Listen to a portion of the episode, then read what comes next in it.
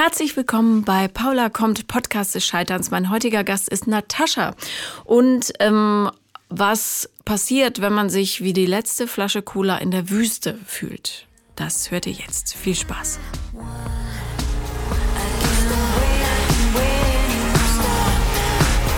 Herzlich willkommen, Natascha. Hallo Paula. Ich freue mich sehr, dass du da bist. Ich mich auch sehr. Ich bin wie immer zu spät gekommen und ich möchte mich entschuldigen, aber Nein, alles gut. Äh, ich musste zu Hause ich habe mich total nett mit Lennart unterhalten. Sehr gut. Lennart ist auch ein Goldstück. Lennart ist der Mann, der hier die Knöpfe dreht und zuhört, dass wir keinen Mist machen. Ähm, worüber werden wir heute sprechen? Über alles. Über alles. Über Ein buntes Leben, übers Scheitern vor allen Dingen, oder? Ja. Da habe ich, ich bin vielfach gescheitert. Bist du Champion, Scheiter-Champion? Nö, glaube ich nicht. Ich würde es auch gar nicht so negativ besetzen tatsächlich. Nee, überhaupt ich finde mich mit meinem Scheitern jetzt auch gar nicht so verkehrt. Nee, man kann ja das Scheitern so oder so sehen. Entweder ich bin eine totale Pfeife oder, ah, wieder etwas, wo mir das Leben gezeigt hat, dass ich was lernen kann. Ich habe schon eine Menge gelernt. Sehr gut. Fangen wir an. Was war so die überraschendste Lektion, die du bekommen hast? Die überraschende Lektion? Weiß ich jetzt gar nicht. Ähm, soll ich mal ganz von vorne anfangen? Das ist schön. Ähm, ich habe meinen ersten Freund geheiratet, den ich Oh. mit 15 Jahren kennengelernt habe. Ich war drei Jahre mit dem zusammen. Dann haben wir uns getrennt und ich habe mir vermeintlich die Hörner abgestoßen. Ich glaube, ich habe es nicht wirklich. Also, Also, wie sah das Hörnerabstoßen aus? naja, wie es so ist. Also, da war ich 18. Dann habe ich mal so drei, vier Tüten, Typen gedatet, irgendwie so.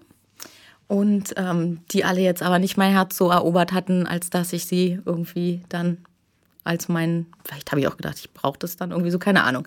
Und dann bin ich aber meinem Ex-Freund und meiner ersten Liebe wieder begegnet und dann haben wir festgestellt, ach, war eigentlich doch ganz schön. Und dann haben wir da weitergemacht. Ja, es ist ja auch ein Irrglaube, dass Hörnerabstoßen bedeutet, mit möglichst vielen Leuten Sex zu haben.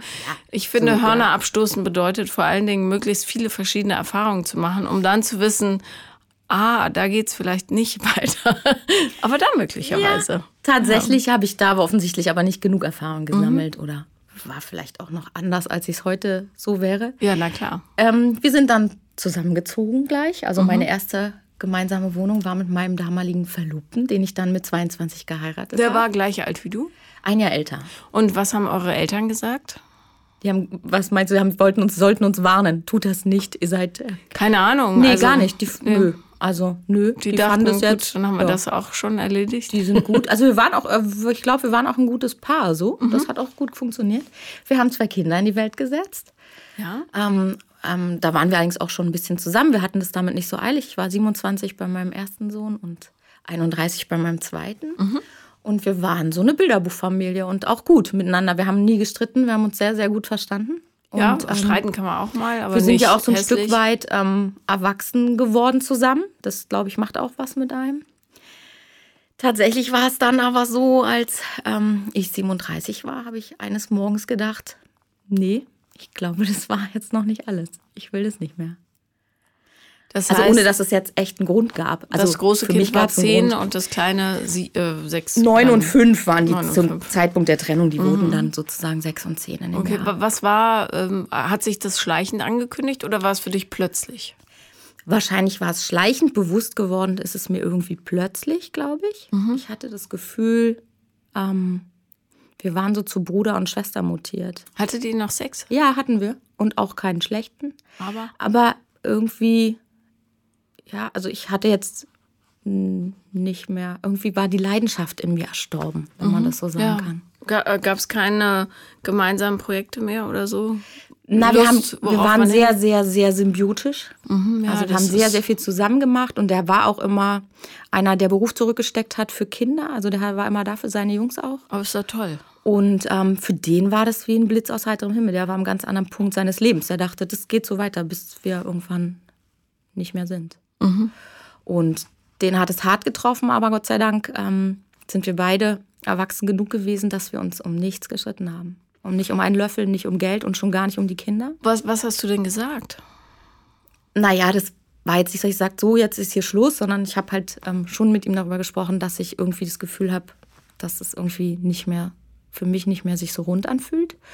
Dann haben wir ähm, versucht, uns drei Wochen lang nicht zu sehen, um sich so ein bisschen klar zu werden, wie wo man denn so steht und ob man das noch will. Freunde von uns haben so eine Etagenpension in der Nähe vom Kudamm. Da haben wir uns ein Zimmer gemietet. Da hat er in der Woche gewohnt.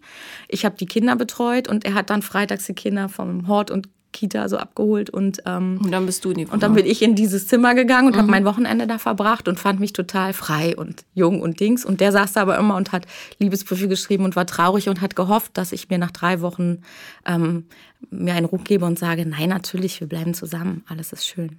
Und du hattest aber Durst nach mehr. Irgendwie hatte ich Durst nach mehr und nach Leben. Mhm. Mhm. So. Ja, das ähm, also manchmal, wenn man in so einer Situation ist und das mit dem Partner bespricht, gibt es ja so einen äh, nicht ganz einfachen, aber es gibt einen Weg, wo man dann feststellt, wir können doch das, was mein Bedürfnis ist und das, was dein Bedürfnis ist, irgendwie zusammen so führen, dass jede Partei was da rausziehen kann. Aber das war bei euch nicht der Fall. Ich glaube, ich hatte diesen Punkt überschritten. Auch gute Freunde von uns haben versucht natürlich, hm, und kann man da nicht was regeln und Dings. Aber für mich war irgendwie, ich hatte innerlich so einen Abschluss gefunden. Mhm. Und ähm, Dinge, die mich gestört haben, die existieren auch heute noch, die stören mich immer noch. Also ich bin sehr positiv und ich bin immer ganz optimistisch und der war mit allem immer pessimistisch. Also mhm. man konnte, der erste Schritt vor die Tür, so, oh, wir fahren mit dem Auto, oh, jetzt stehen wir im Stau, weißt so Sachen, um die ich mir gar keinen, ist mir einfach egal. Ja. So. Und das hat irgendwie dann nicht mehr so gepasst. Mhm. Und dann ähm, hat. Warte mal, ich versuche ja. gerade zu rechnen. Das heißt, du bist jetzt 47. Ich bin 49. 49. Das ist zwölf Jahre her. Okay. Mathe war mein einziger Minuskurs. ist ja nicht so schlimm. Offensichtlich sehe ich nicht so alt aus. Ist ja auch schon mal gut. also, okay. Ähm, wie äh, war das für dich? Also, also ich dachte dann natürlich, der zieht aus. Alle zwei Wochen am Wochenende hat er die Kinder und dann ist alles schön. Das war ein sehr unfairer Gedanke. Total. Und da hat er gesagt, das kannst du nicht machen. Mach mich nicht zu so einem Wochenendpapa. Ja, hat er auch recht. Und dann habe ich gedacht, ja, hat er auch recht. Warum habe ich denn ein größeres Recht, mit den ja. Kindern zusammen zu sein als er? Und dann haben wir so ein Wochenmodell gefahren, was damals noch relativ, heute hört man das öfter mal, aber ja. damals war das, vor zwölf Jahren war es noch neuer. Mhm. Also für alle, auch fürs Finanzamt und so. Keiner verstand das irgendwie. Aber und äh, habt ihr das so gemacht, dass die Kinder die Wohnung behalten haben? Und Nein. Ihr die Kinder sind im Wochenwechsel gewandert. Ich bin dann relativ schnell in eine neue Beziehung geschlittert. Mhm, aber wohntest du weit weg? Ja, ich wohnte am anderen Ende der Stadt tatsächlich. Ach, scheiße. Ja, tatsächlich war Also das, für die Kinder nervig. Ja, das war für die bestimmt ein bisschen nervig, aber auch schön, weil wir da, die hatten so beides. Also die sind in ihren Schulen geblieben. Der, mein Ex-Mann ist in der Wohnung geblieben, die wir zusammen bewohnt mhm, hatten. Mhm. Und ähm, ich hätte die da auch nie aus ihrem Umfeld gerissen. Und ich bin dann eben tapfer immer viel mit dem Auto gefahren, um die ja. hin und her zu kutschieren. Ja. Vergessene Zahnspangen und Schulbücher waren dann auch manchmal schwierig irgendwie. Die hat man eher mit der Post geschickt, als dass man mit dem Auto gefahren mhm. ist. Aber ja, ging dann irgendwie alles. Und wir haben da sehr im Grün gewohnt, mit Wasser Wel und Wald. Welches Viertel, nur dass ich das... Ähm, das ist Tempelhof, wo ich gewohnt habe mit meinem Ex-Mann, Grenze zu Langwitz und Steglitz so mhm. am Kanal. Und du bist und ich bin nach, nach fast Heiligensee, parallel ah, ja. daneben. Okay. Und habe direkt an der Havel gewohnt. Ähm, schön, aber sehr super schön. Am Arsch der Heide. Aber die Kinder hatten auch da eben äh, Momente, die für sie gut waren. Die konnten dann von der Schule gleich im Sommer, so wie heute, gleich ins Wasser. Mhm. Schulmappe in die Ecke. ja, die dann kommende Beziehung war nicht so günstig. Also die verlief auch nicht so toll, die ersten Jahre ja, aber nahmen ein sehr trauriges und ähm, schreckliches Ende. Bevor wir dazu kommen, mhm. ähm, wo hattest du den her? Ich hatte ein Klassentreffen. Und das war ein alter Schulkamerad von mir, den ich mochte in der Schule, aber der damals noch so unfertig und grün, wie die Jungs dann manchmal so sind und die Mädchen schon so einen Schritt weiter. Außerdem hatte ich ja mit 15 schon diesen festen ja, Freund, ja, den ich dann heiratete. Leute zu mögen, die du aus der Kindheit kennst, ja. Ja, offensichtlich. ja. ähm, und dann saß da ein sehr gut aussehender, ähm, echt sexy Mann und ich dachte, oh, den will ich. Mhm. Und ich habe ihn bekommen. Manchmal soll man sich nicht so viel wünschen. Ja, und ähm, man soll sich auch fragen, warum keine andere den will.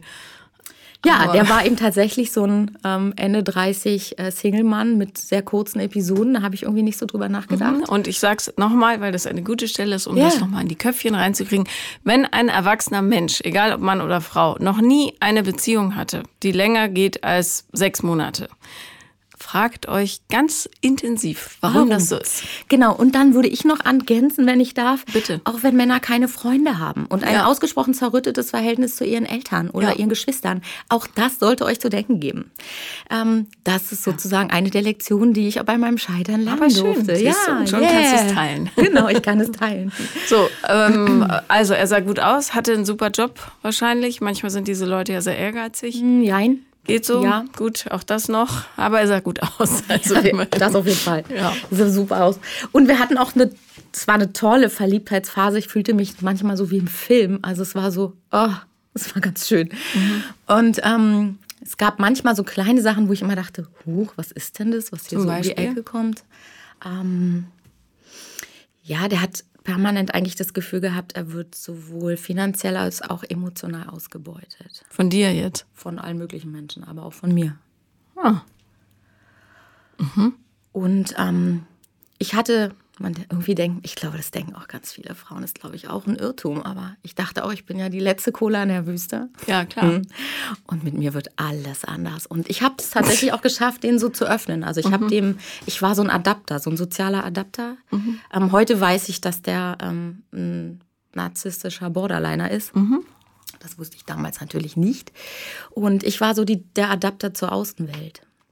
Ähm, das heißt, also ich habe seine El zu seinen Eltern den Kontakt wiederhergestellt. Mhm. Ich habe überhaupt, ich habe ja lauter Leute mitgebracht, Kinder, Freunde der Kinder, Eltern der Kinder, ähm, andere Freunde. Also es gab plötzlich ein soziales Leben, was er durch mich erfahren hat. Wie war er zu den Kindern? Ähm, okay. Also bis zu einem gewissen Punkt. Also das hatte was damit zu tun, dass die ja älter geworden sind. Die waren eben da auch dann eben ähm, sechs und zehn so. Und als ich gegangen bin, waren die zwölf und sechzehn. Also mhm. sechs Jahre waren wir zusammen.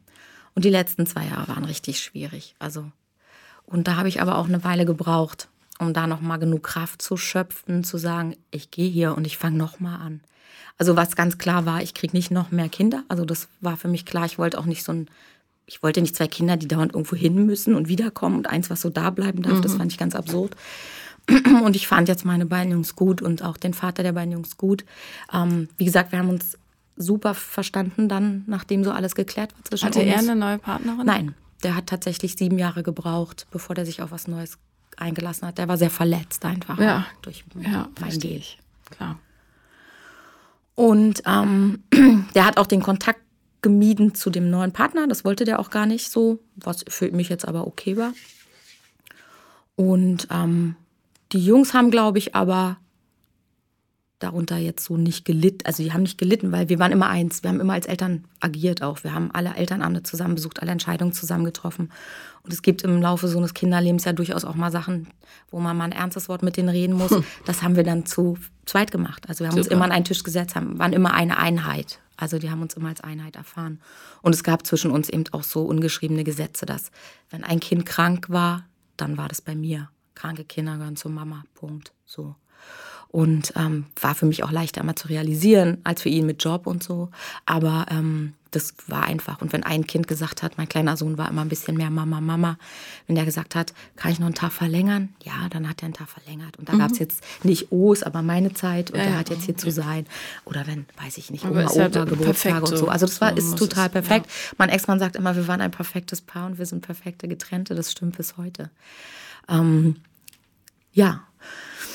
Und ähm, mein etwas schwieriger Freund dann, ja. der ähm, hat meinen großen Sohn dann später tatsächlich als Konkurrenten erlebt. Mhm. Hat er ihn geschlagen? Nein, um mit nee. nein, nein. Aber ja, wahrscheinlich also der war jetzt auch kürzer. keiner, der sich selber irgendwie verletzt hat, sondern der hat die Reibung an mir gesucht. Also das mhm. war hat so. Hat er dich geschlagen? Nein, auch nicht. Gott sei Dank. Aber runtergemacht. Ähm, ja, also der hat einfach ähm, also ich war bei meinem, in meiner Ehe sozusagen, war ich sozusagen die Macherin, die Managerin der Familie und die Königin. Mhm. So, ich habe so den Ton angegeben, auch wenn ich die Rolle jetzt nicht unbedingt wollte, aber bin da so reingewachsen. Und da war ich die Motte, die ums Licht tanzen sollte. Und ähm, als tanzende Motte habe ich mich auch nicht so gut gemacht. So, nee, nicht immer. Du bist auch nicht so der Typ dafür, ehrlich und, gesagt. Ähm, ja, und der hat es aber geschafft, irgendwie mir immer so ein Gefühl zu vermitteln, dass ich irgendwie mich nicht genug bemühe und mhm. das nicht schön mache für ihn. Und so eine schlechte Frau bin. So, so ein bisschen. Sowas kam dann dadurch. Also, Also, zum ich, Beispiel, ja. Terrassentür steht offen, Monsieur kommt rein und sagt, na sag mal, was steht denn hier die Terrassentür auf? Es zieht ja. Und dann machst du die Terrassentür zu und drei Minuten später sagt er, ich ersticke, warum ist denn diese Tür zu? Also der hat Gründe gesucht, um zu streiten.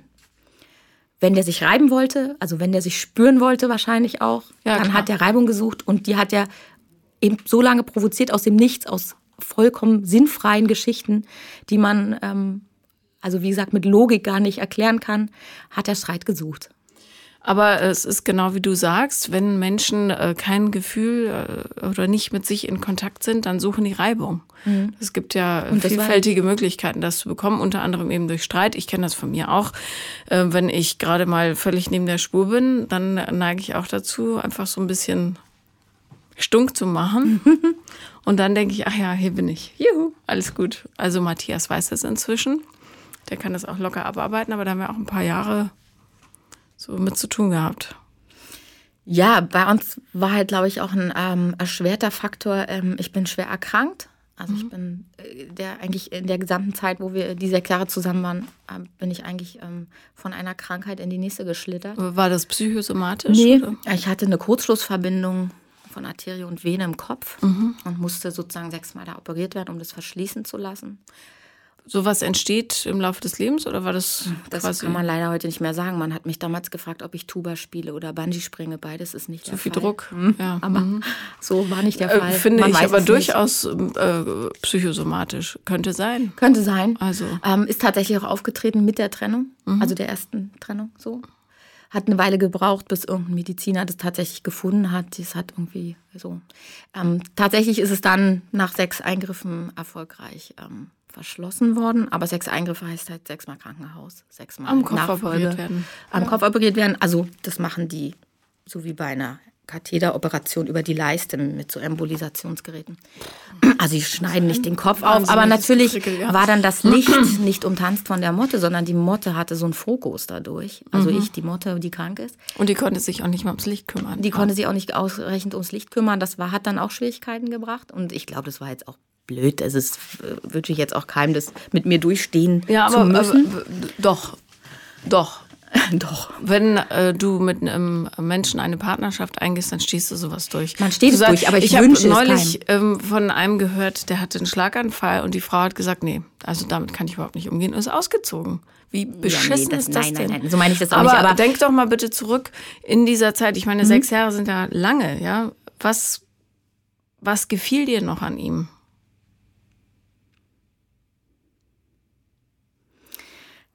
Ja, der war immer noch schön. Nein, das ist, klingt jetzt so ganz blöd und Nein, oberflächlich. du, das kann ja sein, Ähm, aber wenn du ihn anguckst und denkst, oh, den gucke ich gerne an. Manchmal reicht das ja, aber äh, Ja, also hab- es reicht nicht, aber es genügt, damit man sagt, nee, ich bleib noch ein bisschen. Bloß Genau, das hat dafür ähm, wahrscheinlich gereicht, aber auch nur in Momenten. Also tatsächlich glaube ich, dass ich da auch in einer Phase war, ähm, also zurückbehalten von dem Ganzen habe ich, dass diese Verschlussstelle so ungünstig, also das wurde so wie ausgegossen, wie Kunstharz in meinem Kopf. Und die Verschlussstelle sitzt so ungünstig, dass die Nerven an Nerven scheuert, wie ein Stein im Schuh und ich dauerhaft Schmerzen habe. immer noch. Immer. Ja, immer noch und immer und es wird auch immer so bleiben. Das ist Unterschied, müssen wir jetzt auch nicht, wir sind ja hier nicht bei Medizinern und nicht naja, trotzdem, intensivieren. aber es, es ja, macht ja was mit deinem Lebensgefühl. macht was mit meinem Lebensgefühl und ich glaube in der Phase auch damit klarzukommen, was da, also diese Erkrankung sozusagen erstmal zu überwinden und damit klarzukommen, da war ich auch ein Stück weit mit mir beschäftigt. Ja, und dann habe ich gar nicht so darüber nachgedacht, ähm, ob der war, gehörte eben an meine Seite dann so. Also ich, ja, ähm, so, da, ich habe nicht darüber nachgedacht, ob der jetzt der da jetzt noch richtig ist. ja, okay. So. Also da hätte ich auch gar keine, in der Zeit auch gar keine Kraft gehabt, was daran zu ändern, glaube ich. Ja, Ja, und dann war ich gesund zwar und musste mit den Schmerzgeschichten klarkommen, aber da habe ich dann auch meinen Weg gefunden. Und ähm, dann habe ich ähm, bei einer Routineuntersuchung bei der Frauenärzte die Diagnose bekommen, Verdacht auf Eierstockkrebs. mhm, toll. Bin dann ratzifatzi irgendwie ins Krankenhaus operiert. War nicht bösartig, ich hatte Glück, kein Eierstockkrebs, aber gutartig und so verwachsen, dass alles raus musste. So. Und dann Gebärmutter auch. Gebärmutter raus, Eierstöcke raus. Was ja ein ziemlicher Eingriff ist, psychisch Auch. Total, habe ich total unterschätzt, muss ich auch gestehen. Ich habe gedacht, ach egal, ich habe ja zwei Kinder, Hauptsache ich bin gesund und ich muss nicht sterben, irgendwie Naja, so. es ist aber trotzdem, das ist, ähm, ich habe eine Studie gelesen, dass Frauen mit Silikonbrüsten ähm, eine, ich glaube, verdreifachte äh, Depressionsrate haben wegen dieses unstimmigen Körpergefühls. Kann ich mir gut vorstellen, weil ich Ja, habe tatsächlich das Gefühl, hab, es, mir fehlt was. Ja, also mir klar. ist, es war wie, als wäre mir ein Bein amputiert worden, aber Mhm. so war nicht da. Das habe ich tatsächlich auch unterschätzt. Ähm, und dann war ich wieder die Motte, die nicht ums Licht tanzen konnte. Dann hatte ich eben, die haben auch längs schneiden müssen. Ich durfte nicht heben. Ich durfte irgendwie, musste mich immer schonen. Und er hat es auch immer nein und musst du nicht. Und ich tue alles, aber insgeheim hat es immer an ihm so genagt. Der wohnte bei dir Wir wohnten zusammen. richtig. in der Wohnung da oben. Da in Heiligensee, gemeinsam. Wir sind, ich bin auch aus dieser ehelichen Wohnung in diesem Prozess, dass wir trennen uns und ich suche mir eine Wohnung oder du suchst dir eine Wohnung, habe ich dieses Klassentreffen gehabt, bin mit dem zusammengekommen. Das heißt, und du hast nie richtig wir, alleine gelebt. Genau, wir sind dann Oh Gott, zusammengezogen. ja. Sind dann sofort wieder zusammengezogen und dachten, okay, entweder funktioniert oder Ich nicht. hoffe fast inständig, dass du jetzt Single bist. Ja, Für wir dich. kommen da noch hin, Paula. Ja, Ja, mach okay. dir keine Sorgen. Oh Gott, oh Gott, ja, okay. Oh Gott, oh Gott, ja. okay. Naja, jedenfalls, ähm, Hat der Typ gearbeitet?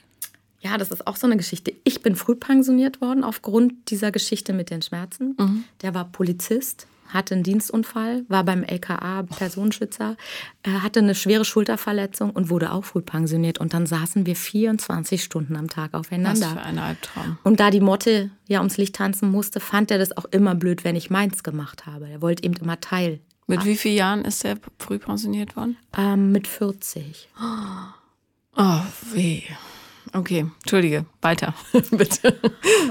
nee, ich, hab, ich bin gerade in meine Kindheit zurückgeschleudert, weil meine Mutter auch mal einen, früh pensionierten Polizisten hatte. Ah ja. Und als ich, liebe Kinder, keine Drogen nehmen, aber als ich mit 15 beim Kiffen erwischt wurde, hatte ich ein Jahr Hausarrest.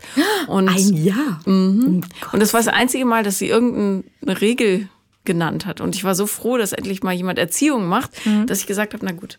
Aber die Alternative wäre auch gewesen, entweder in seiner Begleitung rauszugehen oder drin zu Ja, bleiben. dann lieber drin, ne? Ja. Ja, also wir waren dann auch so aufeinander geworfen. Ähm, und es gab eben, äh, ich könnte 100 lustige Geschichten erzählen, die eben gar nicht logisch sind, aber wo der eben immer so Sachen provoziert Ja, mach doch hat. mal, deshalb bist du ja hier. Ja, eine lustige Geschichte, die ich auch so schön finde, weil sie mathematisch ist und auch du sie ihr folgen kannst, auch wenn Mathe nicht dein Lieblingsfach war. Ähm, wir haben da einen Garten gehabt und ich habe Blumen gepflanzt und der hatte eine große Abneigung, violette Blumen. Oh. Also habe ich keine violetten Blumen gekauft. Ich habe Schade. 30 Pflanzen gekauft und zwei Vergissmeinnicht. Und Weil es meine violett. Lieblings. Naja, die sind ja eher hellblau eigentlich, finde ich jetzt. Aber egal, auf jeden Fall habe ich zwei, weil ich die so mag. Ja. Und dann ist er aus dem Garten in die Wohnung gestürmt gekommen und hat zu mir gesagt: Es ist nicht dein Ernst, oder? Und ich sage: Was denn? Der ganze Garten ist lila.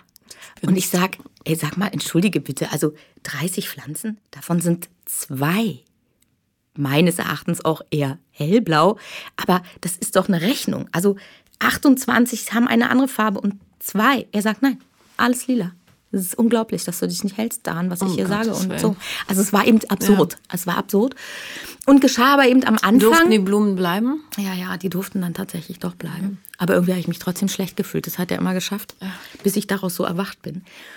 Ähm, tatsächlich, ähm, habe ich den Faden verloren. Äh, du warst bei äh, absurde, Absurde Geschichten. Ja. Ähm, ja, ähm, ja, davon gab es am Anfang so einzelne. So einmal im Jahr, alle halbe Jahr, wo man dachte, okay, der hat einen schlechten Tag, alles okay.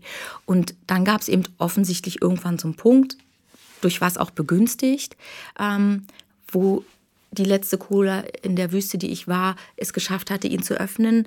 Und dieser Punkt hat geschafft, dass er wieder so zusammenschnappt. Also so, nicht sofort so ganz, aber so peu à peu. Und der, ähm, der hatte tatsächlich dann so zwei Gesichter. Äh, Mr. Jekyll und Mr. Hyde. Und ich konnte dem das ansehen. Ich bin morgens aufgestanden und am Frühstückstisch wusste ich, das wird ein Scheißtag, aber es war ein guter. Wie sah es aus, wenn ähm, Dr. Jekyll, Mr. Hyde am Tisch war?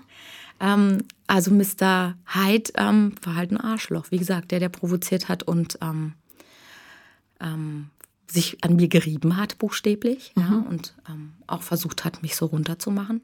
Was hat er zum Beispiel gesagt? Ähm, na, dass ich eben nicht, nicht genug mich kümmere, auch. Also so.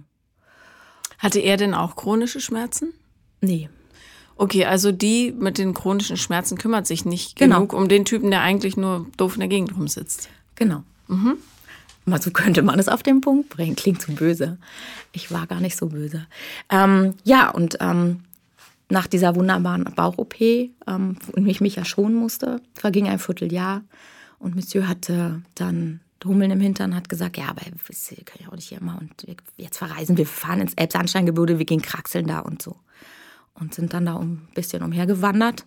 Und abends im Hotel dachte ich, oh, ich habe eine Beule am Bauch, ist ja Oh no. Ja, sprich Da ist weiter. die Narbe aufgegangen. Schön. Innerlich, jetzt nicht. Ja, ja, ich stand nicht mit dem offenen Bauch da. Und ich konnte meinen Darm fühlen und dachte, "Hm, das ist nicht gut. Bin also zum Arzt, als ich wieder in Berlin war. Ach, du hast so lange noch durchgehalten. Ja, ja, klar. Bist du irre? Ja, ich habe dachte auch. Also ich bin dann sofort so, aber. Weiß das da, wenn sich da was verklemmt? ja, ja, dann hätte es sterben doof sein. einfach- Ja, gut, dann hätte ich ja immer noch ein Krankenhaus fahren können. naja, ich wollte auch, die Motte wollte nicht wieder das Licht. Ja, ja, klar. ähm, Wo das Licht so. sich jetzt schon mal Das hatte sich ja gerade, genau. Und wie gesagt, wenn Mr. Jekyll da war, der ist total liebevoll gewesen, hervorragender Liebhaber, umsorgend. Also es gab eben diese zwei.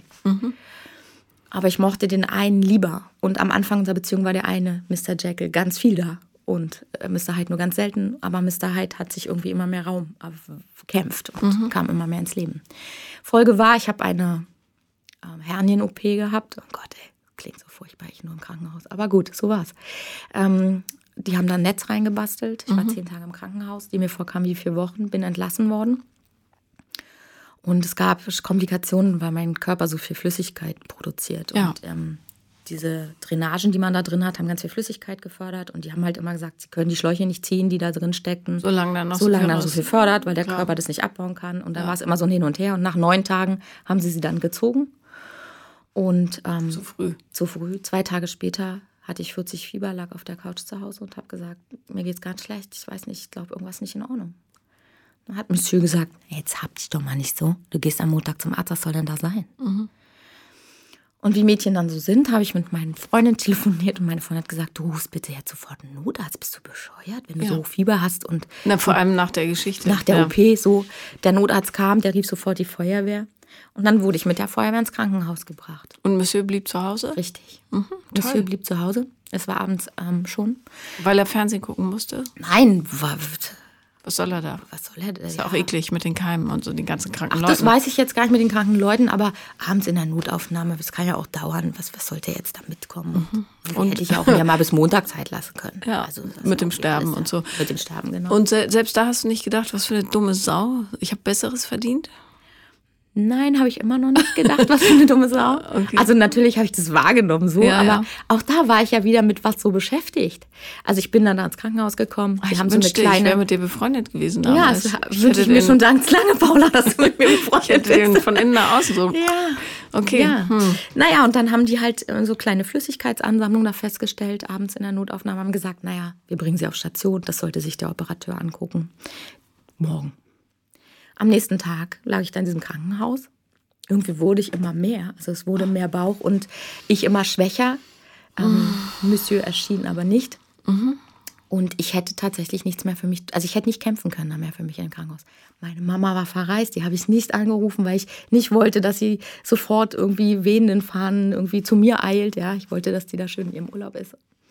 Ja, und dann ähm, kam irgendwann eine Krankenschwester, die mir wahrscheinlich das Leben gerettet hat, muss man so sagen, sagte, war immer noch keiner da. Und ich habe gesagt, nein. Und dann hat die Alarm gemacht. Und dann kam dieser Operateur, der nämlich operiert hat den ganzen Tag, was er jeden Tag gemacht Ja, hat, ja, nämlich klar. diese Hernien-OPs, Ja. zwei Millionen irgendwie im Jahr. Und kam da mit so einem Portable ähm, Ultraschallgerät reingesaust, hat den Schallkopf auf meinen Bauch gesetzt. Und es war alles geplatzt. Und äh, nein, ich hatte 1,8 Liter, 10 Zentimeter hoch Eiter im Bauch. Und es war eine Sepsis. Ach, Und zwei Stunden Scheiße. später wäre ich wahrscheinlich tot gewesen. Ähm, die haben mich dann notoperiert. Mhm. Und dann bin ich ähm, aufgewacht mit so einer offenen Bauchwunde, einem schwarzen Saugschwamm da drin, mit so Klammern in der Haut befestigt und so einer Folie drum, die durchsichtig ist. Und es hatte so einen Frankenstein-Moment. Und dann war da so ein Gerät daran geschlossen, was das so sauber gesaugt hat. Ja, kenne ich. Und dann war auch Monsieur ein bisschen schockiert, dass es doch so schlimm war und ich da nicht so simulierend auf dem Sofa verbracht hatte. Und es tatsächlich notwendig war, dass ich im Krankenhaus war. Und dann war der auch da. Und Dann war Antibiotika, der auch Tropf da. und so weiter, na klar. Na, ich bin dann in zehn Tagen insgesamt fünfmal operiert worden. Schwamm raus, Schwamm rein, neue rein, neu neues Netz und so rein, weiter, ja, so. Und letztendlich war ich dann äh, dreieinhalb Wochen im Krankenhaus nochmal. Hast du Organschäden davon getragen? Nein, habe ich, jein, also habe ich nicht, nicht, nicht wirklich. Also ähm, ich bin entstellt tatsächlich, weil ich ähm, eine Bauchwunder mitbekommen habe, die alleine aus der Tiefe zuheilen musste. Kannst du dir ja vorstellen, ist jetzt nicht so ganz hübsch. Ich hatte das am Steißbein. Das hat mir schon gereicht. Zehn Ja, Zentimeter. und ich hatte es halt, hab's halt hier so. Also ich könnte jetzt ähm, Diamanten schmuggeln und so, also weil ich da einen Krater habe oder mega. was auch immer. Drogen, Babys, kleine Tiere. Kleine Tiere. Nein, ganz so schlimm ist es nicht. Es würden höchstens ganz kleine Mäuse gehen. Vielleicht ganz klein, aber also keine Meerschweinchen. Ich habe eine tolle Idee für dich direkt danach. Okay. Äh, aber lass uns, dieser Mann, den Genau. ich jetzt nicht so gerne mag bislang, äh, der tauchte dann auf und sagte, ach je, jetzt kümmere ich mich mal. Ja, genau, der kümmerte sich dann ganz toll und ähm, war jeden Tag da und an meiner Seite. Und ähm, dann dachte ich, ja, hat er sich halt geirrt, jetzt ist er ja wieder da. Ja. Und äh, dann- von außen ist es leichter zu seufzen Ja, das ist ja natürlich, innen. das ist ja immer so. Ja, jedenfalls hatte ich ja dann dieses, äh, diese schreckliche Bauchwunde, äh, die dann ähm, ein halbes Jahr gebraucht hat, nachdem ich entlassen wurde, ähm, bis die wieder zugeheilt wird. Also der hat auch eine Scheißphase meines Lebens irgendwie so abgegriffen. So, und dann war ich gesund und dann bekam er eine Blinddarmentzündung. Ja.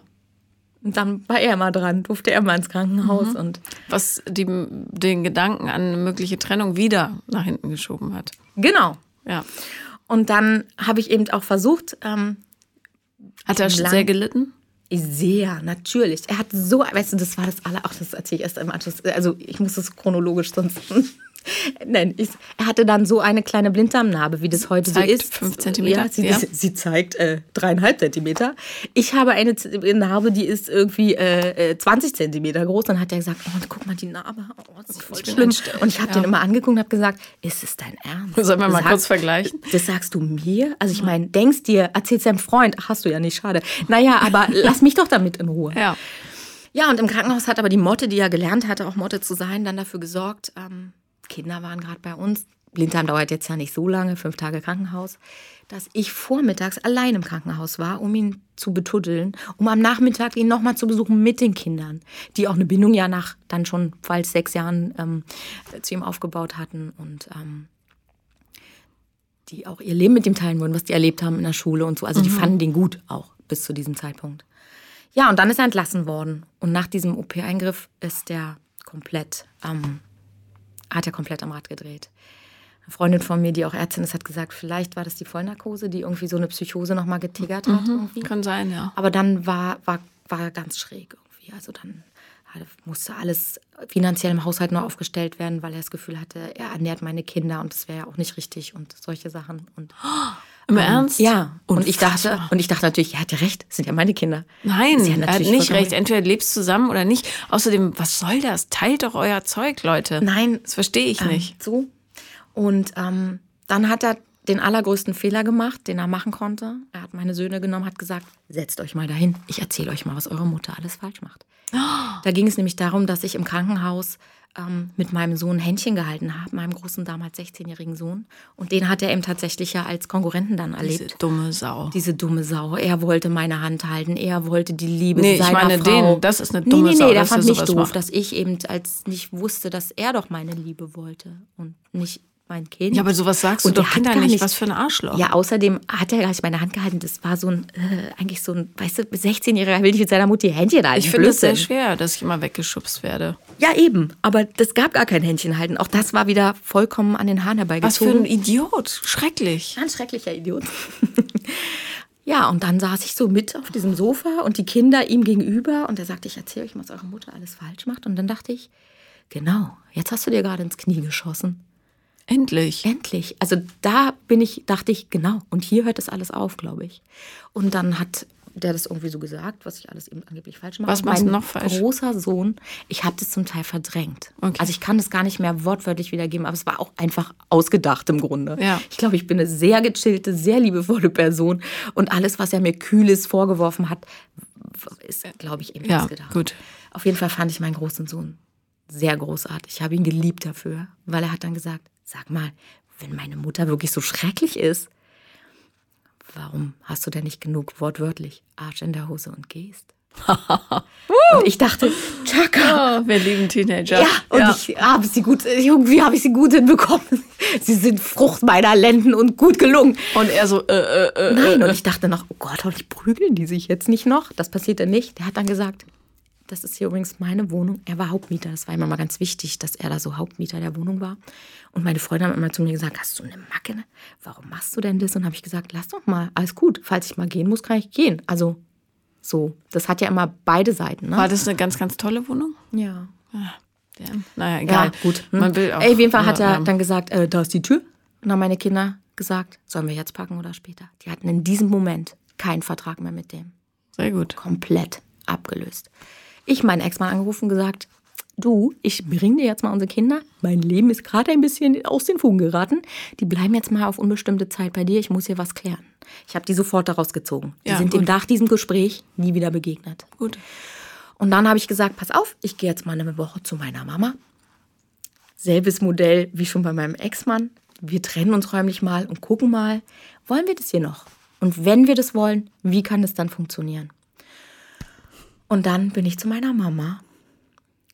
Paula, du musst jetzt nicht weinen.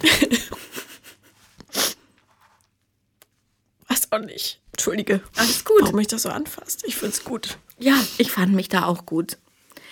Aber die Motte war noch nicht ganz überwunden in dieser Woche bei meiner Mama, die jetzt so ein Mensch ist, ähm, die nicht unbedingt gerne Probleme bespricht. So. Also die ist immer an meiner Seite, ist mein Fels in der Brandung. Ähm, aber die hat mich in Ruhe gelassen, Gott sei Dank auch vielleicht so in der Zeit. Ähm, zwei Situationen gab es mal, die ein bisschen körperlicher waren. Also wie gesagt, dass der mir wirklich wehgetan hat, stimmt so nicht. Ähm, aber zweimal war es so, dass man dachte, hm, fehlt, glaube ich, nicht viel, dass es passieren könnte. Was hat er gemacht? Ähm, na, einmal hat er in so einem Diskussionsmoment irgendwie zu mir gesagt, du, du, du und hat immer mit dem Finger hier oben so reingepiekt. Du, mhm. du, du. Das war auch wieder eine Situation. Ich wollte mich treffen mit meiner Mutter und meiner Tante ohne ihn. Und dann gab es eben oft so Situationen, wo der Streit provoziert hat, damit diese Treffen eigentlich nicht stattfinden, weil ich dann am Ende da sitze und heule und absage also, und dann bei ihm bleibe. Und ähm, da hatte ich das ganze Dekolleté mit blauen Flecken voll. Oh. Also mhm. ich neige jetzt auch zu blauen Flecken. Ja, trotzdem, da muss man schon. Und einmal hat er mich aufs Bett geschubst, so. Ähm, wie gesagt, ich habe mich nicht verletzt. So, aber ich wusste, dass die Schwelle kurz ist. Das war eigentlich eher das, wo meine Mama Angst um mich hatte. Und in dieser Woche hat er tatsächlich Telefonterror betrieben. Jeden Tag. Und hat immer gesagt, wo bist du? Ich sage, ich bin im Wohnzimmer mit meiner Mutter. Ähm, sind die Jungs auch da? Ich sage, ja. Kannst du bitte jetzt mal laut sagen am Telefon, wie sehr du mich liebst? Dann habe ich gesagt, nein, kann ich nicht oh und mache ich auch nicht. Ich gesagt, das, das ist doch auch gerade das Thema. Das wollen wir doch hier feststellen.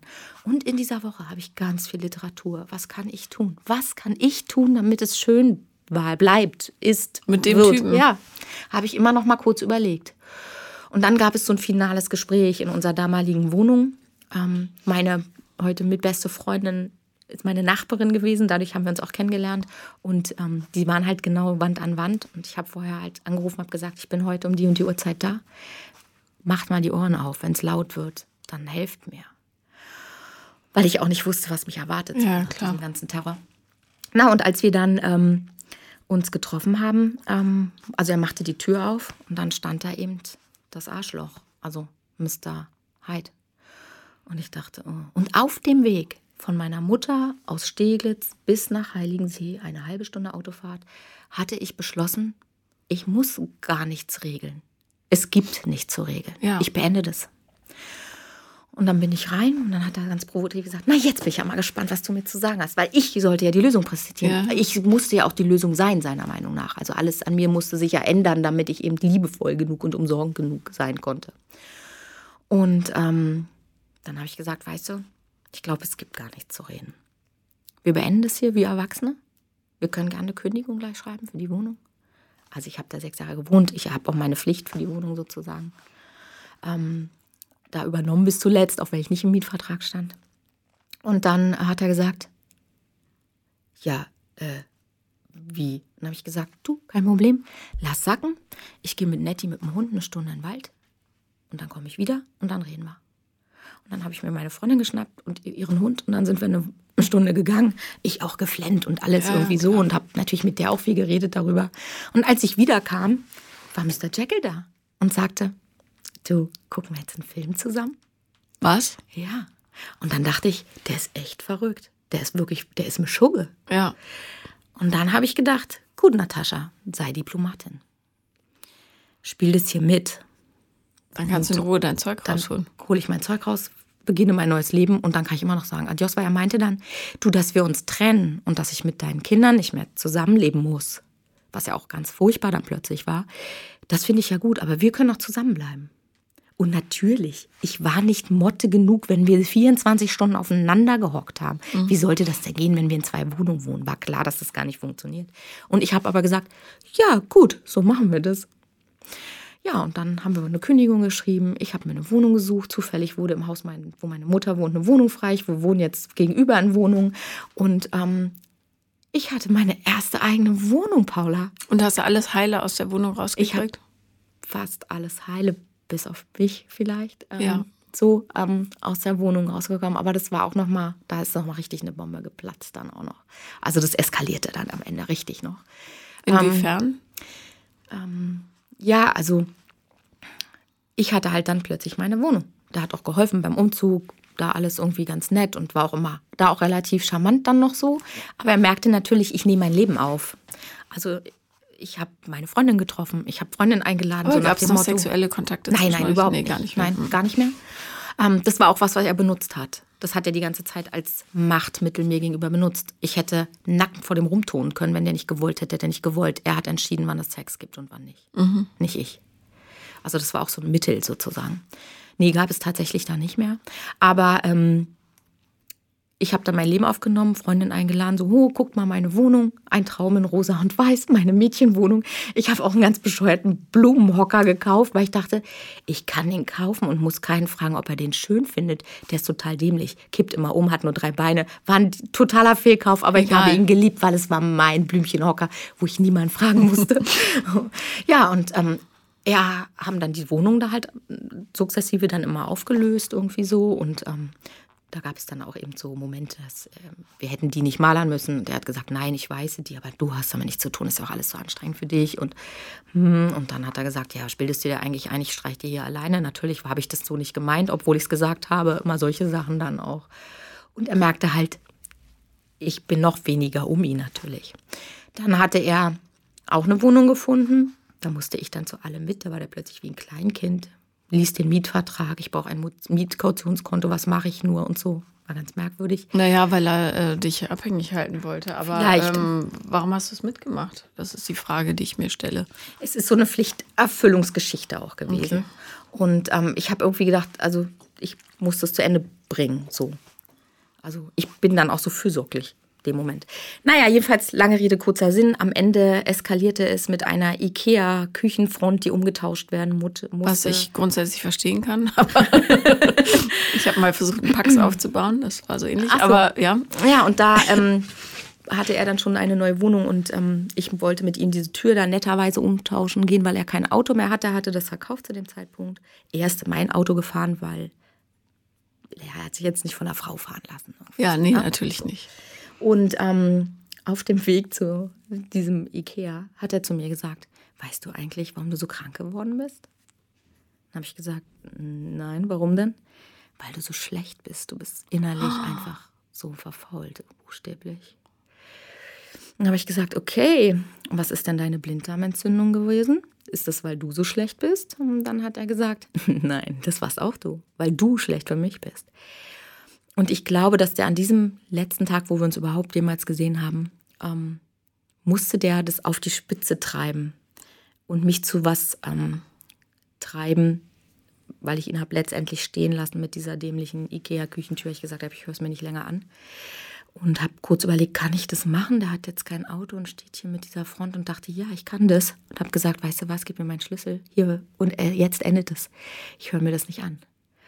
Und dann habe ich zwar noch mal so Hasstiraden bekommen, aber ich glaubte, der glaube heute, äh, dass er so einen Punkt versucht hat zu schaffen, wo er sagen kann, die blöde Kuh, dann lässt die mich noch stehen mit der Tür. Ich, die, ich bin ja echt froh, dass ich die los bin. Weil alle Freunde hängen stehen lassen. bei Ikea in der, in der Tiefgarage. Gut. Bin dann, also hat er mich noch in Grund und Boden gebrüllt, ist dann mit seiner Küchentür abgezischt und ich habe mich ums Auto rum bewegt. Ich saß ja auf dem Beifahrersitz, habe mich auf die Fahrerseite gesetzt, habe meine Freundin angerufen. Und das Knöpfchen runtergedrückt. Und meine Freundin hat gesagt, ja, bitte, fahr. Weh, du steigst auf, fahr jetzt. Und ich dann, äh, ja, ich fahr ja.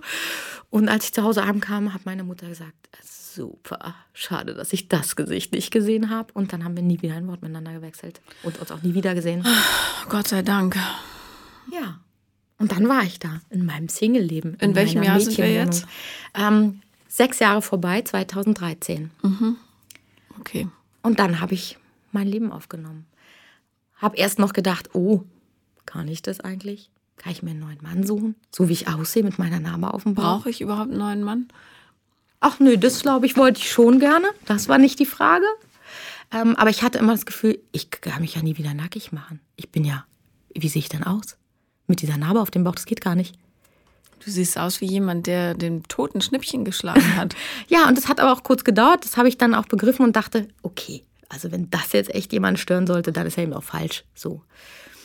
Und dann habe ich, glaube ich, das gemacht, was andere mit Anfang 20 machen.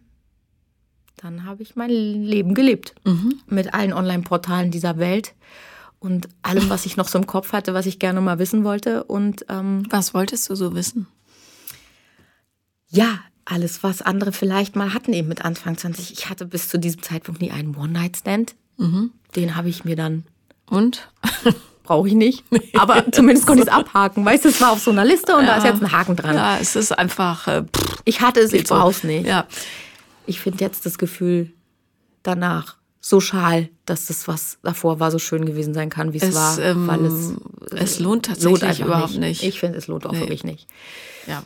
Ja, dann einfach so gewisse Erfahrungen, die ich noch nicht gesammelt hatte, von denen ich mal wissen wollte, ist das was für mich? Was denn? Kann ich was damit anfangen? BDSM Und? ist auch nicht meins. Ich habe es mir mal angetan. Ich Aber- hatte auch zwei Wochen blauen Po, aber nee, brauche ich nicht. Ja. Also es war aufregend sozusagen, Total, dieses aber- Abenteuer einzugehen, aber das ist jetzt nichts, was mein muss- Leben ja. begleitet. ja, und dann begann die dritte Phase des Scheiterns meines Lebens. Also die sehr symbiotische Beziehung, wo ich die Königin war und die Kinder bekamen und nicht funktionierte.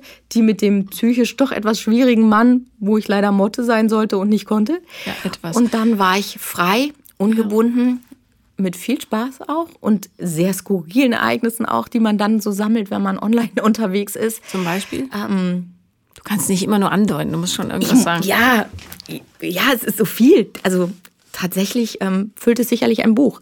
Ähm, Du musst in die Sendung kommen nochmal. Ja, sehr gerne. Sehr gerne. Da können wir das gerne nochmal intensivieren. Ja, ich habe so lustiges, äh, wie zum Beispiel diese BDSM-Geschichte. Dann habe ich ähm, mich mit einem Mann getroffen, den ich auf Tinder traf und den ich aber nur ohne Kopf sah. Und mit dem ich geschrieben habe und das auch sehr nett war, aber der eben aus beruflichen Gründen auf keinen Fall irgendwie ähm, Und? ähm, da. Was war mit dem Kopf? Der hat gesagt, hast du Lust auf ein Blind Date im Hotel? Ohne Kopf. Also er hatte seinen Kopf dann schon dabei, aber ich wusste ja nicht, wie er aussieht. Ich wusste nur so den Körper. Und? Und dann habe hab ich gesagt, ja, habe ich, will ich. Und es fühlte sich jedes Mal auch unglaublich lebendig an, sowas zu Aber machen. wie war und zu denn wagen. jetzt der Kopf? Ja, warte, ich bin in das besagte Hotel in Berlin gefahren und auf dem Weg dahin schrieb er mir, ich habe eine Schlüsselkarte auf den Namen Schmidt, Schmidt, also weißt Mhm. du, Schmidt reserviert, damit du hier hochkommst. Ich komme an die Rezeption, der Rezeptionist sagt, wie ist Ihr Name? Ich sag Schmidt, auf meinem Namen ist eine Karte hier reserviert. Er sagt, hm, Schmidt. Und ich dachte, Und so, ich so zack, total roten Kopf bestimmt gehabt und dachte, naja, egal, ich sehe ihn nicht wieder. Ja. Und dann dachte ich, also ich, das hatten wir auch kommuniziert, ich gesagt, wenn du die Tür aufmachst und es geht nicht, dann muss ich wieder gehen, es tut Ja, mir klar. leid. Und er Und machte eine. Tür auf und ich dachte, ach ja. Und er hatte eine großartige äh, Nacht da im Hotel. Mhm. Und der hat immer gedacht, vielleicht steht auch ein Mann da vor der Tür und der ist auch verarscht worden Ja. oder so. Und ähm, wir sind noch heute befreundet. Das ist eben schon bestimmt fünf Jahre her. Super. Und ähm, ja, das resultierte daraus. Also solche Sachen, so Ja, ja, Sachen, ja. die meine Mutter besser auch nicht wissen sollte, weil sie im Nachhinein wahrscheinlich noch Angst hätte, dass mich doch was passiert ist. Ich habe schrille Junggesellenbuden erlebt mit Interieur, wo ich schon dachte, nein, wir können gar kein Paar werden, das geht gar nicht. Ja, uff. Junggesellenbuden, das wäre eigentlich ein schönes Fernsehformat. mit Tine Wittler dann, um die aufzuräumen. Ja, oder jemandem mit ein bisschen mehr Herz. Aber ähm, ja. Ja, und okay. ähm, tatsächlich hat es aber in den letzten sechs Jahren keiner geschafft, länger als sechs Monate in meinem Leben zu bleiben. Auch aus unterschiedlichen Gründen. Ja, aber äh, ganz ehrlich, wundert dich das? Nicht deinetwegen, sondern du brauchst Danke, einfach. Paula, ich habe kurz nein, überlegt. Nein, Quatsch. Ich glaube wirklich, dass das Leben dir damit sagt, jetzt ist diese Zeit der, dieser einengenden Bindung, egal in welcher Form, ja jetzt erstmal vorbei und du guckst jetzt erstmal, wohin dich der Wind weht, ja? Gucke sechs Jahre, wohin es weht. Ja, relax. Du hast, weiß Gott, genug auf Meine dem Buckel. Zeit. Ach, Bullshit. Meine Uhr tickt. Ach so, ein Ich werde 50. Ja, und? 50 ist das neue 40. Sagst du, okay. Ja, ich bin 45, das weißt du schon, ne? Mhm. Also, wir sind fast gleich alt. Fast. Entspann dich. Ja, tatsächlich ist es auch so, natürlich ist man immer so ein bisschen auf der Suche nach dem, oh, das alles passt. Die, die ich passend finden würde und in Erwägung ziehe, haben dann immer irgendwelche Befindlichkeiten, dass sie keine feste Bindung wollen oder noch irgendwas nicht bearbeitet ist und sie daran arbeiten müssen. Oder ich dann doch auch ähm, zu unkompliziert bin. Das ist auch schon passiert, dass Leute davon beängstigt waren. Ich bin so null Drama Queen. Mit mir kann man sich eigentlich nicht wirklich streiten. Ich ähm, bin sehr, sehr gechillt und auch entspannt mit allem. Und ich weiß eins ganz genau, ich möchte keine 24-7-Beziehung. Nee. Also auf gar keinen Fall. Ich würde auch mit keinem zusammenziehen. Und meine Wohnung würde ich immer behalten wollen. Reis doch mal nach Schottland. Vielleicht kannst du Ja. da so eine Wochenendgeschichte anfangen. Habe ich gemacht tatsächlich. In ich Schottland? letztes Jahr in Edinburgh Und? habe Tinder angeschaltet und habe mir einen kleinen Schotten geangelt und bin dann auch nach Schottland Clever, gereist. Natürlich, das ist ja total brillant. Auf die Idee bin ich gar nicht gekommen, dass das möglich ist. Du kannst ja überall hin auf der Welt reisen Und dann Tinder Tinder anschmeißen. anschmeißen. Ja. Wenn du zum Beispiel einen ganz bizarren Fetisch Ich hast. kenne jetzt jeden Pub in Edinburgh. Also Ja. so viel zu dem Thema. Es war dann auch nicht das Passende, weil ich jetzt nicht okay, die aber, ähm, äh, ausschweifende Pappbesucherin Aber bin. stell dir vor, du willst unbedingt einen Sizilianer haben, was wovon ich strikt abraten würde, aber ähm, dann fährst du ganz einfach nach Sizilien, machst Tinder an, fertig, zack. Genau. So habe ich das gemacht. Ich saß in Edinburgh und dachte, ich kann doch hier mal Tinder anschalten. Und ich fand es total schick, dann irgendwie auch nach Edinburgh zu fahren und da auch Absolut. Zeit mit dem zu verbringen. Das war auch Was nett. sagst du über die Schotten als Liebhaber? Würde mich persönlich interessieren. Ich habe da Ich so eine. jetzt kein breites Portfolio, aus dem ich jetzt Ah, Erfahrung. Ich habe einen, einen ja, Schotten, okay, einen aber einen echten Schotten, der war gut. Aber Engländer sind ja eher. nee, nee, nee, nee, so mittel. Also Okay. gut, genau richtig, würde ich sagen. Also ich ich habe die Penislänge gezeigt. ja, ich, ich finde jetzt zu groß auch schwierig. Aber nennen wir alles gut. Okay, mhm. schön. Auf jeden Fall habe ich in den letzten Jahren unglaublich viel über mich selber gelernt. Ich weiß ganz genau, was ich nicht will.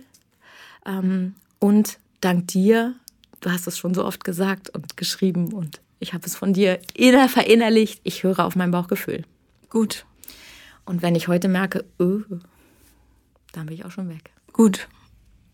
Gut. Und tatsächlich kommen die Leute, also es ist halt auch ziemlich viel beschädigte Ware unterwegs, wenn man das mal so sagen darf. naja, gut, das kommt mit dem Alter, nicht? Und- Alkohol, Drogen, Ja, unverarbeitete Beziehungen, andere Schwierigkeiten. Und das Erste, was ich frage, ist, ob er Freunde hat und ein Sozialleben. Ja, ganz wichtig. Und ähm, Männer ohne Freunde, die drehe ich auch nicht. Das, äh, da mache ich einen großen Bogen drum. Ja, richtig. Jeder sollte Freunde haben. Jeder sollte Freunde haben. Und sag mal, ähm, weiß man, was der äh, Mr. Hyde so inzwischen macht?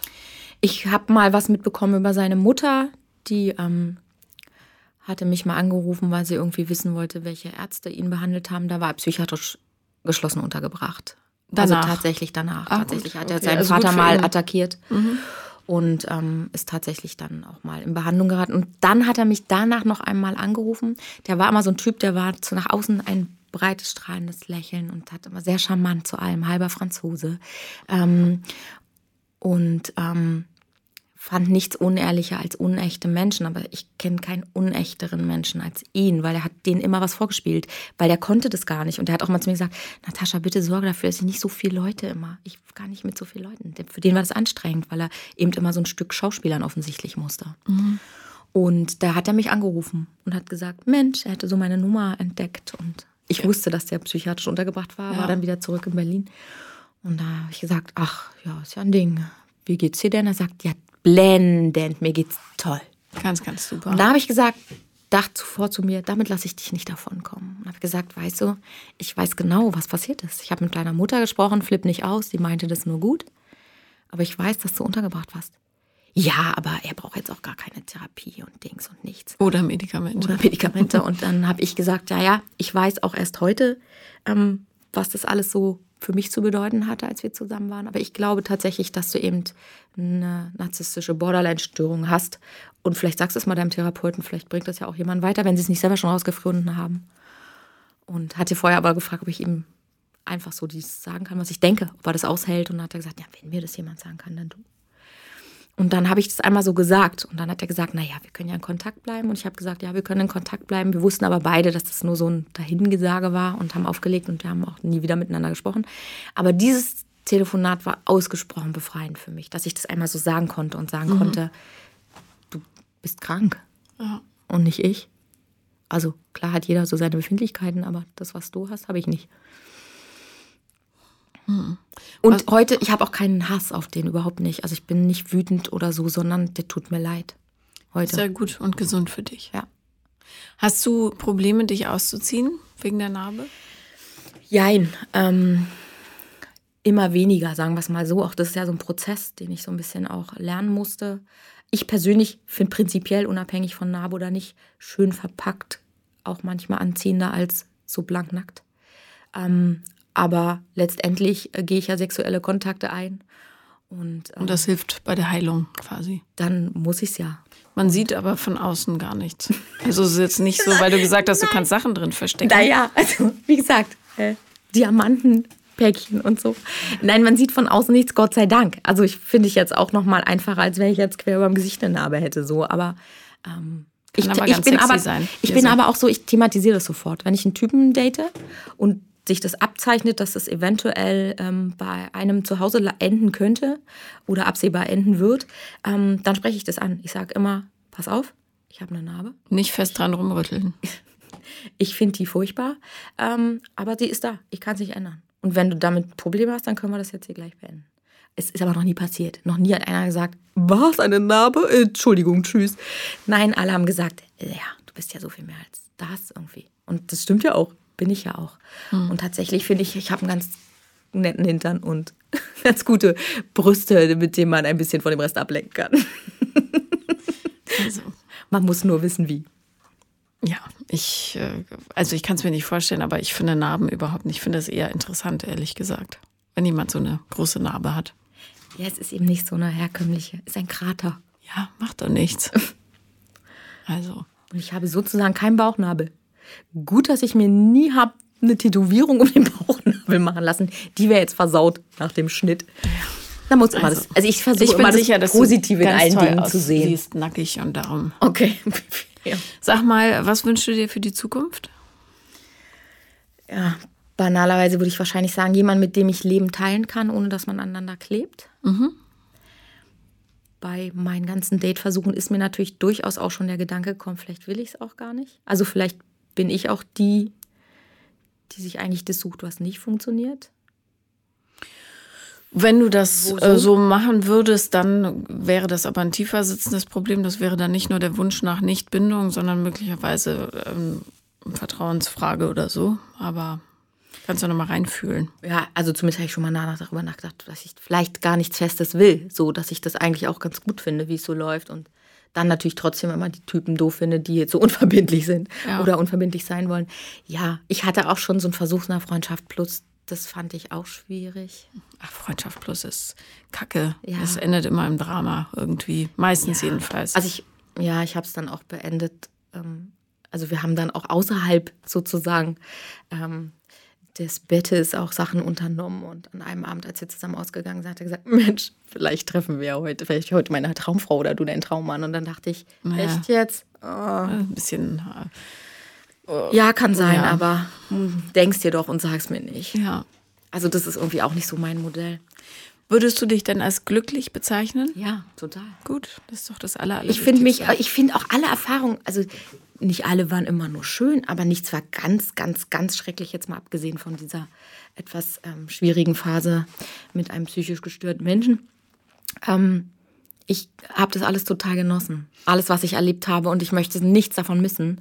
Und ich habe auch nie an einem Punkt, wo ich gesagt habe, ich würde gerne in mein allererstes Leben zurück. Also ich bin heute extrem gut befreundet mit meinem Ex-Mann. Wir sind auch tatsächlich wie Bruder und Schwester. Hat er eine Partnerin? Der hatte zwischendurch ähm, auch nicht so Glück, hatte eine Partnerin, die nach einjähriger Beziehung an Brustkrebs erkrankt ist und ein weiteres Jahr später verstorben Ach, ist. so und der hat sie auch Scheiße. begleitet bis zum letzten Atemzug. Was das ist so ein feiner großartig Kerl. finde. Der ist tatsächlich Ich meine, ein feiner was Kerl. ihr auf alle Fälle machen könntet, wenn ihr alt und klapprig seid, ist wieder zusammenziehen. Dass ihr euch gegenseitig umsorgen könnt. Wir unternehmen manchmal auch was zusammen, wobei ich immer noch weiß, dass das, was da ist, also so ein pessimistische Ge Gedankengut in ihm und was ganz optimistisch dem gegenüber, was ich bin, äh, trotzdem immer noch da ist. Wenn man das weiß, kann man ja damit auch leichter umgehen. Ich habe aber noch nie gedacht, oh, ich würde gern alles rückgängig machen. Das habe ich noch nie gedacht. Nee, musst du ja auch nicht. Ich habe zwischendurch mal gedacht, oh, ich habe dem das alles angetan. Er hat dann nochmal eine, sich sehr, sehr doll verliebt, hatte eine ganz tolle Freundin. Also auch ich habe die kennengelernt und das war ganz groß. Und die hat auch so von jetzt auf gleich wieder mit dem Schluss gemacht. Ohne richtig so einen Grund. Ist ein bisschen weich, vielleicht. Sensibler Mann. Ja, ein sensibler Mann, der danach dann eben auch nicht sagt, ich sag irgendwie, okay, war nichts, ich stehe auf, Krönchen Rücken, ähm, Tinder an und nächste Date, gucken wir Und der mal. nimmt sich das sehr zu und der sagt, ich igel mich ein, Vorhänge zu, Aber alles es ist ist, ganz äh, also, es klingt nach so einem feinen Kerl. Der ist ein ganz, ganz feiner Kerl. Also wirklich ist er. Und ähm, ich, ist mir schon mal durch den Kopf geschossen. Ich weiß jetzt gar nicht, ob der mich jetzt wollen würde noch, aber ich glaube, ich würde das nicht durchhalten. Das würde irgendwann wieder enden und ich glaube, dann wären wir nicht mehr gute Freunde. Und darum würde ich das nie ja riskieren. Kumpel-WG machen, meine ich. Ja, ja, später. ja. Also das, das, könnte durchaus sein. haben die Jungs äh, Freundinnen? Der große ja, der kleine noch nicht mit seinen 17, der ist eher so mit seinen Kumpels unterwegs.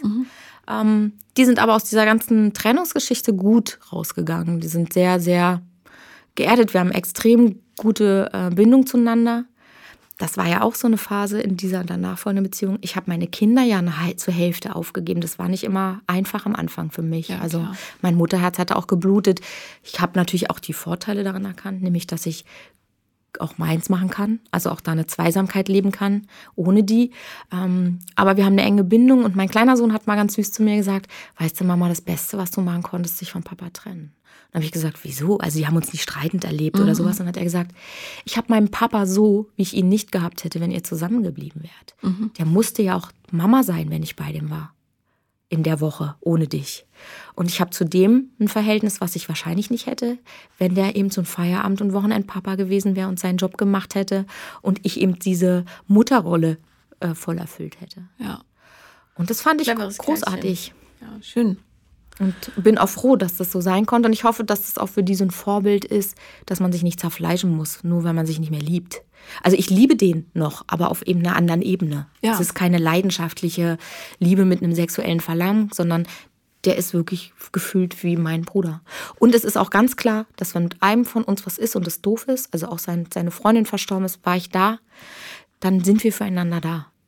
Also wir sind Familie. Also schon durch die Kinder natürlich irgendwie so. Bloß die sind jetzt ja bald aus, auf ihren eigenen Wegen unterwegs komplett. Ähm, trotzdem fühlen wir uns, glaube ich, ähm, wie Familie füreinander. Super. Genau das würde ich mir auch wünschen. Habe ich nicht. Also Mut zum Scheitern. Mein Ja. Fazit. Absolut, ganz toll. Und ich finde es toll, dass du da so einigermaßen ähm, gut, äh, ne, was heißt einigermaßen, du bist toll da rausgekommen und ich bin glücklich. Ich glaube, deshalb musste ich auch heulen, dass die Kinder äh, da gut rausgekommen sind und dass du so stark für sie warst. Und Ja. ich finde es super. Also tausend Dank, dass du da warst. Ja, ich danke dir, Paula, vielmals. Das war Paula kommt, Podcast des Scheiterns. Und wenn ihr auch mal teilnehmen wollt, dann schreibt mir an paulalambertmail at gmail.com oder auf Instagram, The Real Paula Lambert. Das bin ich. Vielen Dank.